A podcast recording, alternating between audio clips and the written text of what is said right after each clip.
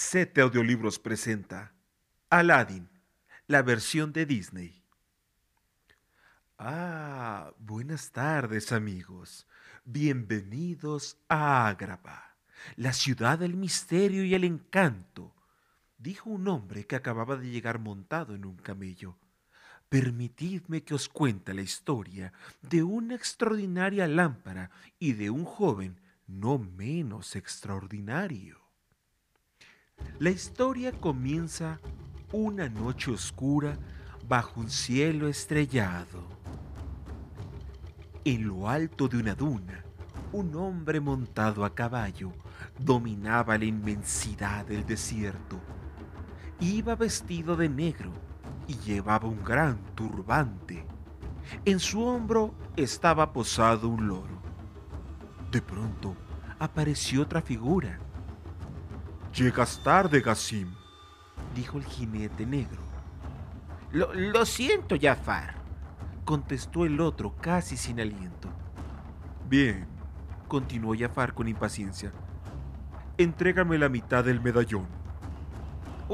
un momento, dijo Gassim. Antes, dame mi parte del tesoro. Inmediatamente, Iago, el oro de Jafar, quitó a Gassim la mitad del medallón y la puso en manos de su amo. Jafar juntó las dos mitades y el medallón, en forma de escarabajo, comenzó a brillar en medio del desierto. Luego, el escarabajo se echó a volar sobre las dunas, despidiendo una extraña luz. Jafar y Gassim corrieron tras él. ¡Deprisa! gritó el primero. Debemos seguir al escarabajo a la cueva de las maravillas.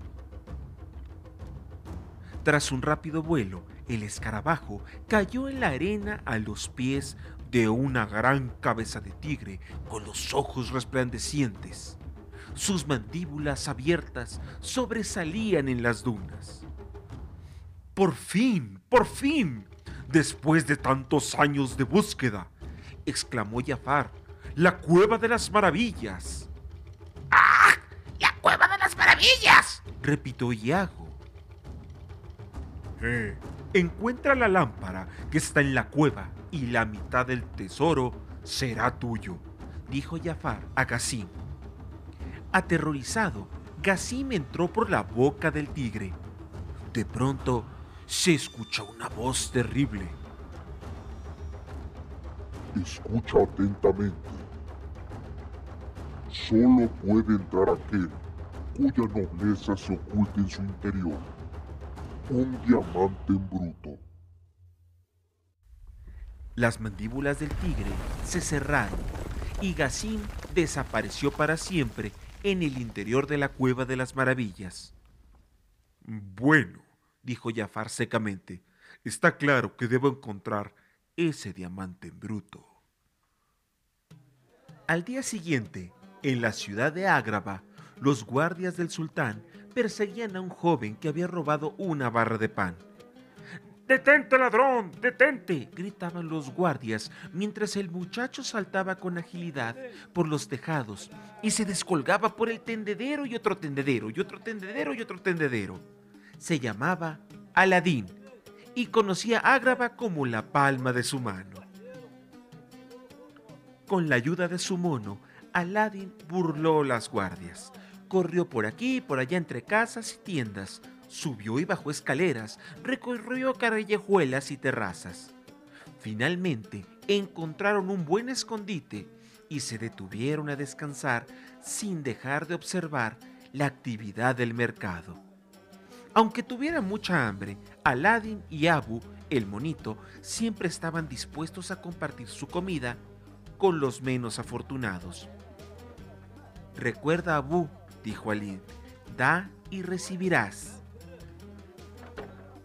Muy cerca de allí, un rico príncipe se abría paso montado en un hermoso caballo. Dos niños pobres se acercaron a él. Apartaos de mi camino, mocosos, exclamó con desprecio el príncipe Ahmed, sacando el látigo.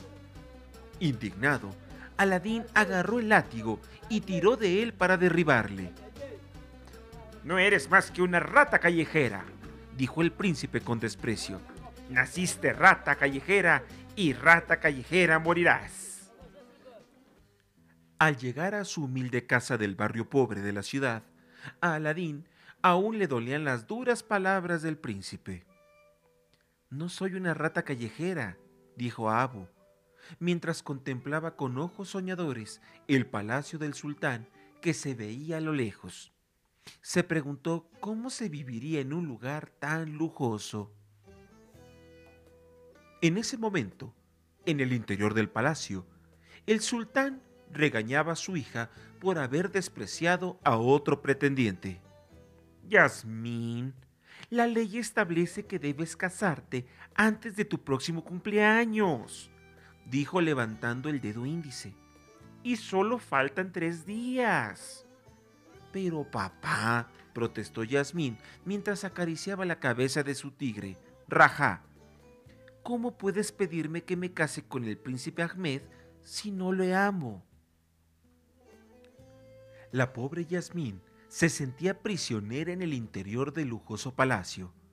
Para ella era como una jaula dorada. Cómo le gustaba liberar a los pajarillos de sus jaulas y ver cómo volaban felices hacia su libertad. Ojalá fuera libre como vosotros, suspiró mientras las aves surcaban el cielo. El sultán paseaba de un lado al otro en sus habitaciones, preocupado por no haber podido convencer a Yasmín de la urgente necesidad de escoger un príncipe. No sé quién ha salido, dijo contemplando sus juguetes. Su madre no era tan exigente. De pronto, una sombra inesperada le sobresaltó. ¡Ah! ah eres tú, Jafar! dijo aliviado, mi más leal consejero. Tal vez yo pueda ayudarte a encontrar el pretendiente ideal para Yasmín. Dijo Jafar, procurando ser amable. Pero necesitaré tu diamante azul. El sultán se mostró poco dispuesto a ceder su precioso anillo. Mi familia lo lleva desde hace años, protestó débilmente. Entonces, Jafar comenzó a hipnotizarle con su báculo en forma de serpiente. No te preocupes, le tranquilizó. Todo saldrá bien. El sultán, con los ojos vidriosos, entregó a Jafar el anillo sin saber lo que hacía. Mientras bajaba la escalera que conducía a su laboratorio, en los sótanos, siempre con Yago en el hombro, Jafar consideraba segura su victoria. Muy pronto yo seré el sultán, en lugar de ese viejo estúpido. ¡Magnífico! chilló Iago. Y entonces le haré que se trague sus asquerosas galletitas. Calla, pájaro tonto, gruñó Jafar. Con este diamante lograré encontrar la lámpara. Aquella noche, en el jardín de palacio, vestida con ropas humildes, Yasmín se disponía a escapar de palacio en búsqueda de la libertad. Su queridísimo amigo, Rajá, que no podía ocultar su tristeza que le causaba su marcha, la ayudó. Oh, Rajá, lo siento, le dijo abrazándolo. Yo también te echaré de menos, pero no puedo quedarme aquí y permitir que los demás dirijan mi vida. A la mañana siguiente, en el mercado, Aladín y Abu pescaron con habilidad el desayuno de uno de los puestos de frutas. Aladín estaba saboreándolo y hablando con Abu cuando vio a Yasmín paseando en el mercado.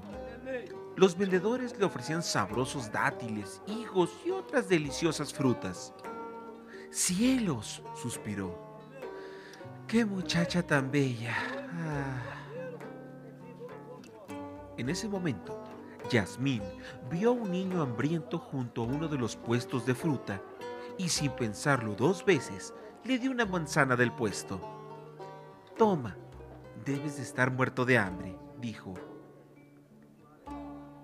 Ahora págame, exclamó el vendedor. Lo siento, señor, pero no tengo dinero, dijo Yasmín. Hasta entonces nunca había necesitado pagar nada, así que no sabía nada de dinero. ¡Ladrona! ¡Ladrona! gritó furioso el vendedor, agarrando a Yasmín del brazo. Te voy a enseñar cómo tratamos a los granujas como tú. Yasmín trató de librarse del hombre, pero era demasiado fuerte. En ese instante, Aladín llegó al puesto y evitó que el hombretón golpeara a Yasmín. Después la sacó del mercado y la llevó a un sitio seguro. Mientras tanto, en su laboratorio, el diabólico Jafar consultaba el mágico reloj de las arenas del tiempo que lanzaba rayos de energía por toda la estancia. Mostradme el diamante en bruto, ordenó. Aquel que puede entrar a la cueva de las maravillas. Y entonces una figura empezó a surgir del remolino de granos de arena. Aladín Aladín llevó a Yasmín a su terraza de la parte alta del mercado. ¿Vives aquí? preguntó Yasmín mirando a su alrededor. Sí, Abu y yo, respondió el muchacho. Entramos y salimos cuando queremos. Yasmín dejó escapar un suspiro. ¡Ah, qué maravilla! dijo. A veces me siento prisionera. Y ahora mi padre me obliga a casarme con alguien a quien no amo. Aladín la miró embobado a los ojos. Ojalá yo pudiera hacer algo, dijo. De pronto, se escuchó una voz desde abajo. ¡Ahí estás! gritó el capitán de la guardia. Yasmín creyó que la perseguían a ella y Aladín no imaginó que la perseguían a él. Vamos, sígueme, exclamó Aladín, y sin perder tiempo abandonaron la terraza para escapar de los guardias. Poco después, los guardias capturaron a Aladín y le llevaban a las mazmorras, pero Yasmín se interpuso en su camino. Dejadle marchar, les ordenó mientras se quitaba el manto que la cubría. Soy la princesa. El capitán y sus guardias se quedaron mudos de asombro, pero cumplían órdenes de Jafar y se lo llevaron a Aladín. Al regresar al palacio, Yasmín se enfrentó a Jafar. Esta mañana tus guardias capturaron a un joven en el mercado siguiendo tus órdenes, le acusó. Pero Jafar no se asustaba con facilidad. Solo cumplía los deseos del sultán para que Ágrava sea una ciudad tranquila, dijo mintiendo descaradamente. El joven era un criminal y su sentencia ya ha sido ejecutada. En la mazmorra del palacio, Aladín intentaba liberarse. Afortunadamente, Abu entró de un salto y lo desencadenó. Aladín se puso a soñar con la princesa Yasmín. Ay, si pudiera casarme con ella, suspiró él. Pero soy solo una rata callejera y un tonto. En ese momento, un anciano apareció en las sombras. Solo serás un tonto si te das por vencido, muchacho. Carraspeó. Sígueme y conseguirás riquezas para impresionar a la princesa. Dijo abriendo un pasadizo en el muro. Una vez fuera del calabozo, el anciano condujo a Aladín en medio de una tormenta de arena y a través del desierto hasta la cabeza del tigre. ¿Quién se atreve a perturbar mi sueño? Rugió el tigre. Soy yo, Aladín. Puedes pasar, pero no toques nada, excepto la lámpara. El anciano dio a Aladín un empujoncito mientras le señalaba las fauces abiertas del tigre. Ve, ve y tráeme la lámpara, exclamó. Conseguirás las riquezas que desees. Aladín y Abu bajaron la larga escalera de la cueva de las maravillas hasta que llegaron a una estancia llena de resplandeciente oro y deslumbrantes joyas. ¡Caramba! Con un solo puñado sería más rico que el mismísimo sultán, exclamó Aladín. Ten cuidado de no tocar nada, Abu, avisó el monito. Primero debemos encontrar la lámpara. Mientras buscaban entre el oro y las joyas, Aladín y Abu tuvieron la extraña sensación de que alguien les seguía. Y de pronto descubrieron una magnífica alfombra oculta tras una montaña de monedas de oro. ¡Mira! ¡Una alfombra mágica! dijo Aladín emocionado. Tal vez sepa dónde está la lámpara. La alfombra mágica les llevó a través de largos pasadizos hasta que, por fin, encontraron una enorme gruta con un montículo en el centro. En lo alto había una especie de altar, sobre él una lámpara. Aladín subió rápidamente los empinados peldaños que conducían al altar y cogió la lámpara. ¿Hemos bajado hasta aquí a buscar esto? Exclamó desilusionado al pensar en el oro que habían visto antes. Mientras Aladín cogía la lámpara, Abu se acercó a una estatua gigantesca que sujetaba un inmenso rubí. La alfombra mágica intentó detenerle, pero Abu, hipnotizado por el brillo de la piedra, no le hizo caso y cogió el rubí. ¡Infieles! Habéis tocado el tesoro prohibido. Jamás volveréis a ver la luz del sol. En ese momento, la estatua se derritió y el altar comenzó a desmoronarse. Aladín corrió, esquivando las rocas que caían a su alrededor.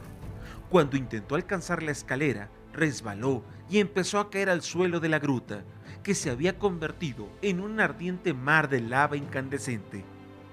En el último momento, la alfombra mágica detuvo la caída de Aladín. Inmediatamente voló para salvar a Abu, que se había subido a una piedra. Aladín agarró a Abu y lo subió a la alfombra de un tirón, justo cuando la piedra se hundía en la lava hirviente. Mientras se dirigían a la boca del tigre, una piedra tiró a Aladín a la alfombra mágica. Entonces se agarró al borde de una roca y se esforzó por subir y salir de la cueva. En el exterior le esperaba el anciano, que no era sino Jafar disfrazado. ¡Anciano! ¡Ayúdame a subir! gritó Aladín a Jafar. Primero dame la lámpara, rugió Jafar arrebatando la preciosa lámpara de las manos de Aladín. Entonces la levantó en el aire y exclamó triunfalmente, ¡Al fin es mía! y ahora te daré tu recompensa. Jafar lanzó otra carcajada diabólica y le mostró un afilado puñal. Abu reaccionó rápidamente y le mordió el brazo, evitando que apuñalara a Aladín. Después, Aladín y Abu cayeron hacia atrás y descendieron a toda velocidad hacia la ardiente lava de la cueva. La alfombra mágica había quedado atrapada bajo una piedra. El fin parecía estar cerca. Finalmente, la alfombra mágica logró liberarse y llegó a tiempo a recogerlos. Una vez más, había evitado un aterrizaje demasiado forzoso. Cuando el temblor de la cueva pareció acabar, Abu y la alfombra mágica despertaron a Aladín, que había quedado aturdido. Ese traidor nos engañó, dijo amenazando con el puño, y ahora estamos atrapados. Abu sonrió y le enseñó algo que llevaba oculto en la espalda. ¡Es la lámpara! exclamó Aladín. Eres un mono muy listo. La has recuperado. Aladín frotó la lámpara para leer unas palabras que había escritas y... De pronto comenzó a brillar y agitarse. Después, un estallido de luz y una enorme nube de humo salieron de ella, girando un remolino. Finalmente, el humo se convirtió en un gigantesco genio azul. Diez mil años, ¿eh? Es demasiado tiempo para estar encerrado en una lámpara tan pequeña, dijo el genio azul cuando el humo hubo desaparecido. Eh, ¿Quién eres? preguntó Aladín en tono burlón. Yo soy el genial, el siempre imitado, pero inigualable genio de la lámpara. Y tú, mi afortunado amo, puedes formular exactamente tres deseos, ni más ni menos. Eh, si de verdad eres un genio tan poderoso, le dijo Aladín, ¿por qué no puedes sacarnos de esta cueva? El genio se dejó engañar por el truco de Aladín y le sacó de la cueva en un abrir y cerrar de ojos. Enseguida se elevaron sobre el desierto y emprendieron el vuelo hacia Ágrava, en la alfombra mágica. ¿Y qué pasa con mis tres deseos? preguntó Aladín. Ya has formulado el primero, contestó el genio. Ni hablar, dijo Aladín, sonriendo satisfecho. Yo no te pedí salir de la cueva. Nos sacaste porque quisiste. Lo que realmente quiero, dijo Aladín cuando llegaron al oasis al que les llevó el genio, es convertirme en príncipe. Así podría cortejar a Yasmín. Inmediatamente el genio azul se dividió en varios genios que revolotearon alrededor de Aladín y le arreglaron de las cabezas a los pies para satisfacer sus deseos.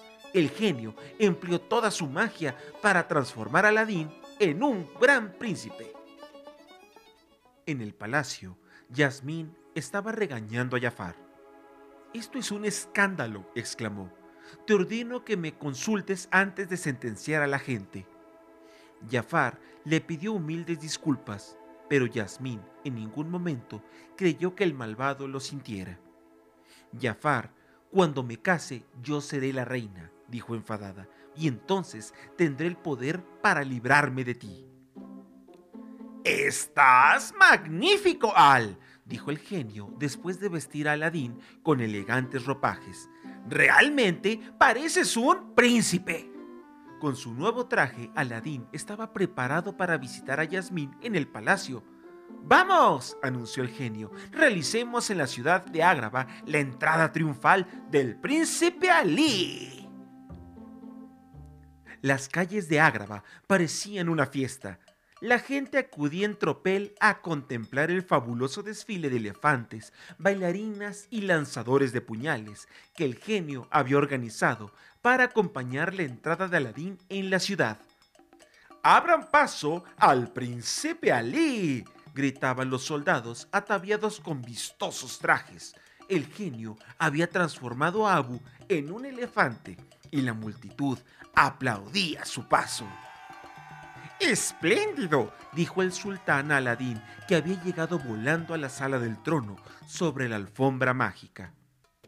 Majestad, vengo de muy lejos a pedir la mano de vuestra hija, anunció Aladín haciendo una reverencia al sultán. Me gustas, príncipe Alí, contestó el sultán encantado de la aparición del joven príncipe. Más tarde, Aladín acudió vestido de príncipe Alí a visitar a Yasmín. ¿No te he visto antes en alguna parte? ¿En el mercado? preguntó Yasmín. El genio había intentado convencer a Aladín de que se comportara con naturalidad, pero, en lugar de escuchar sus sabios consejos, Aladín trató de impresionar a Yasmín con grandilocuentes palabras. Oh, no, es imposible que fuera yo. Son mis sirvientes los que van al mercado, se jactó. No eres más que otro príncipe fanfarrón como los demás, exclamó Yasmín decepcionada. No me interesas. A pesar del enfado, Yasmín notó algo familiar en la voz del príncipe Alí. Le recordaba al joven que conoció en el mercado. Al ver a Aladín en la alfombra, su enfado desapareció. ¿Confías en mí? preguntó el muchacho, ofreciéndole la mano para invitarla a subir a la alfombra mágica y dar un paseo. Creo que sí, contestó Yasmín, y emprendieron el vuelo sobre los tejados y las cúpulas del palacio. Estaban encantados mientras surcaban los cielos estrellados de Ágrava. Por primera vez en mi vida, las cosas empiezan a irme bien. suspiró Aladín después de dejar a Yasmín en el palacio. Pero apenas se hubo alejado de su lado, los guardias de Jafar le capturaron, le ataron y le dieron un golpe que lo dejó inconsciente. Aseguraos que nunca le encuentren, había ordenado Jafar a sus guardias, y ellos, cumpliendo órdenes, arrojaron a Aladín al mar desde un acantilado para que jamás pudiera regresar. Aladín se hundió hasta el fondo y estaba a punto de ahogarse, pero al intentar librarse de sus ataduras, rozó la lámpara con una mano y enseguida el genio apareció. ¿Aladín? ¿Aladín? Pídeme el deseo, vamos, pídeme el deseo. Eh, está bien, lo tomaré como un deseo y te sacaré de aquí, dijo el genio ante el movimiento de la cabeza de Aladín. Eh, eh, gracias, gracias, genio, murmuró Aladín una vez a salvo en tierra firme. Al, no vuelvas a darme un susto de esa magnitud, dijo el genio que había cogido cariño a su amo. Mientras, Jafar estaba hipnotizando al sultán para lograr que le diera a Yasmín por esposa y así convertirse en sultán. Pero Aladín llegó justo a tiempo para detener los planes de Jafar. Majestad, Jafar os ha estado controlando con esto, dijo Aladín al sultán, lanzando contra el suelo el bastón con forma de serpiente de Jafar. El sultán salió inmediatamente del encantamiento. ¡Jafar traidor! ¡Jafar traidor! exclamó el sultán. ¡Guardias! ¡Apresadlo! ¡Apresadlo! Jafar logró refugiarse en el sótano y con Yago ideó un plan para apoderarse de la lámpara. ¡Ah! Ese príncipe Ali no es otro que Aladín, la rata callejera, dijo Yago. Tiene la lámpara, la he visto. Ve y tráemela inmediatamente.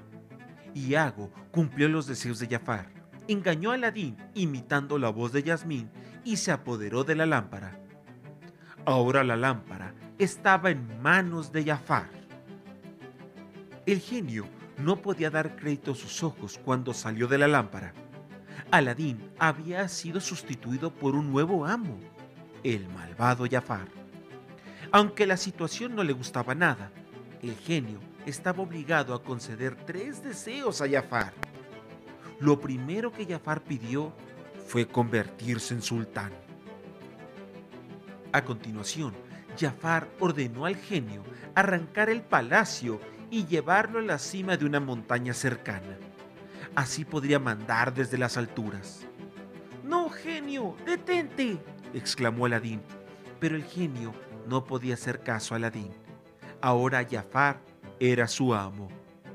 Mi segundo deseo, genio, es convertirme en el hechicero más poderoso del mundo, dijo Jafar cuyos poderes aumentaron de forma sorprendente cuando el genio se lo hubo concedido. Jafar comenzó quitando a Aladín su traje de príncipe y devolviéndole sus harapos ante los ojos de Yasmín. Después, Jafar envió a Aladín y a Abu al Polo Norte. Lo siento, Abu, lo he echado todo a perder, se lamentó Aladín mientras excavaba en la nieve para rescatar al mono. Tengo que regresar y solucionar el problema. Cuando encontraron la alfombra mágica, se montaron en ella y subieron al cielo y pusieron rumbo a Ágrava. Mientras, en el interior del palacio, Jafar había convertido al sultán en una marioneta y encadenado a Yasmín, Yago humillaba al sultán y Jafar obligaba a Yasmín a comportarse como una sirvienta. Pero cuando ella se negó a obedecerle, el malvado pensó en el modo de obligarla a gobernar a su lado.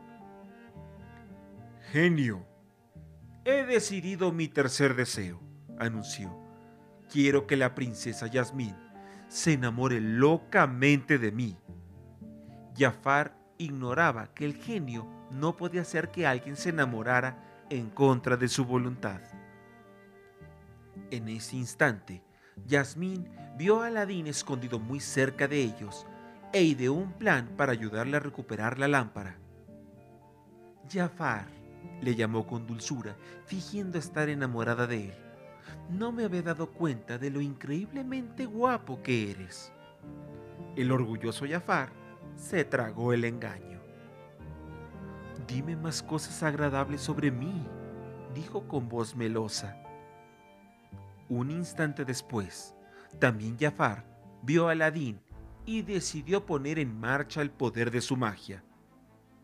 Se acabó tu tiempo, princesa, dijo mientras encerraba a Yasmín en un gigantesco reloj de arena. La arena empezó a caer y poco a poco la iba enterrando. Después convirtió a Abu en un juguete y encerró a Aladín en un círculo de espadas y llamas. ¿Tienes miedo de luchar conmigo, traidora serpiente? le desafió Aladín. Mmm, con que soy una serpiente, sisió Jafar. Quizás quieras ver la serpiente que puedo llegar a ser. Rápidamente se transformó en una cobra gigante que se alzó ante Aladín con dos enormes colmillos y una larga lengua bífida. Aladín tenía muy pocas posibilidades de ganar aquel combate. Pero se le ocurrió una brillante idea. El genio tiene más poder del que tú tendrás jamás, gritó. Tienes razón, contestó Jafar. Mi poder es inferior al del genio, pero no por mucho tiempo. Entonces el genio trató de razonar con Jafar, pero el siniestro hechicero, que nada deseaba tanto como el poder absoluto, se le acercó amenazante. ¡Genio! gritó. Concédeme mi tercer deseo. Quiero que me conviertas en un genio todopoderoso. Tus deseos son órdenes, respondió el genio sin entusiasmo. Inmediatamente, Jafar se convirtió en un enorme genio. El universo entero está bajo mi control, gritó el genio Jafar mientras se elevaba al cielo y gritaba encantado de su poder. Aladín siguió con su plan, cogió la lámpara y se dirigió al remolino que el malicioso Jafar había creado a su alrededor. ¿No has olvidado algo, Jafar? exclamó sujetando la lámpara.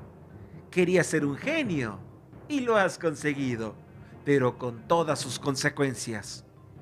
Jafar gritó al ser absorbido por la lámpara y Ayago con él. ¡No!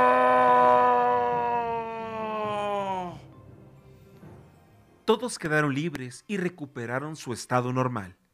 Aladín empleó su último deseo en liberar al genio de su prisión. No importa lo que diga la gente, Al, para mí siempre serás un príncipe, dijo el genio al despedirse.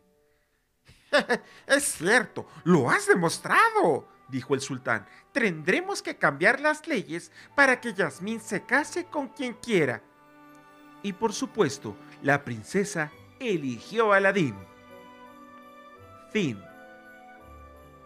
Este cuento se lo dedico a mi hermosa hija Lía Isabel. Que lo disfrutes, hija.